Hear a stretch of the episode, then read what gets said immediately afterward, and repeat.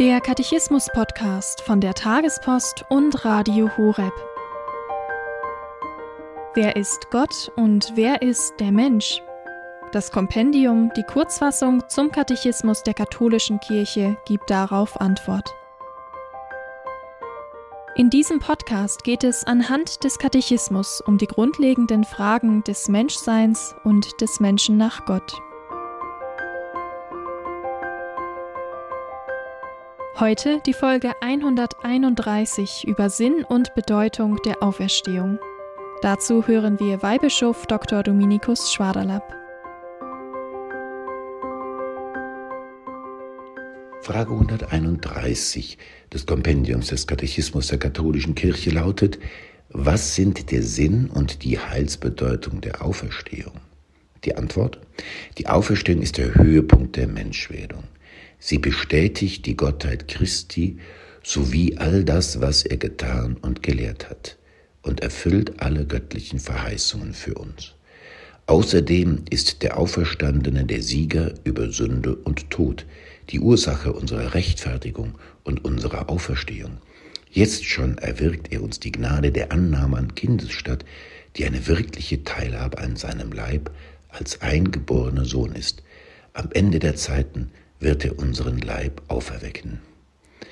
Ja, in diesem Satz als Antwort auf die gestellte Frage ist der Kern unseres Glaubens enthalten. Ohne die Auferstehung wäre Jesus nichts anderes als ein gescheiterter Prediger. Durch die Auferstehung erweist er allen, die ihr Herz für diese Wahrheit öffnen, dass er der Herr ist und dass seine Worte wahr sind und dass seine Botschaft Gottes Botschaft ist. Dadurch zeigt er auch, dass er stärker ist als der Tod, jenes Verhängnis des Menschen, was wie eine schwarze Glocke über uns hängt und das wir so gerne verdrängen. Diese schwarze Glocke ist weggerissen. Das Leben in dieser Welt ist nichts weiter als ein Vorausbild, als eine Vorstufe, nicht einmal eine Ouvertüre dessen, was uns erwartet. Die Sünde, die uns von Gott trennt, sie ist überwunden. Gottes Kindschaft tritt an ihre Stelle. Die Auferstehung bringt uns wirkliche Freundschaft mit Christus in der Gegenwart. Ja, und dann zeigt uns noch die Auferstehung, wohin wir unterwegs sind. Wenn wir sterben, trennt sich unsere Seele vom Leib. Der Leib ist der Vergänglichkeit unterworfen. Aber am Ende der Tage werden wir auch mit Leib und Seele auferstehen. Christus ist der Erste, der Entschlafene. Viele werden ihm folgen, so sagt Paulus.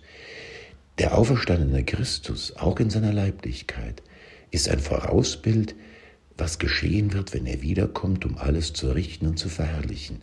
Unsere Auferstehung, auf die wir hin unterwegs sind, ist eine Auferstehung mit Leib und Seele. Unser Leib ist nicht etwas Vergängliches, was irgendwann nur vermodert.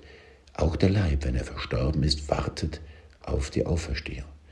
Deshalb hat unser Leib auch über den Tod hinaus eine Würde. Deshalb verehren wir unsere Gräber nicht nur als Erinnerungsstätten, sondern als Orte, an denen die Leiber der Verstorbenen auf die Auferstehung, auf die Verherrlichung warten. Ein großes Geheimnis. Ohne Auferstehung ist alles nichts.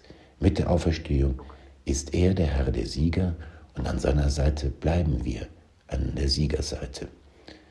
Gott führt alles zum Guten bei denen, die ihn lieben. Bleiben wir bei ihm, dann führt er auch bei uns alles zum Guten.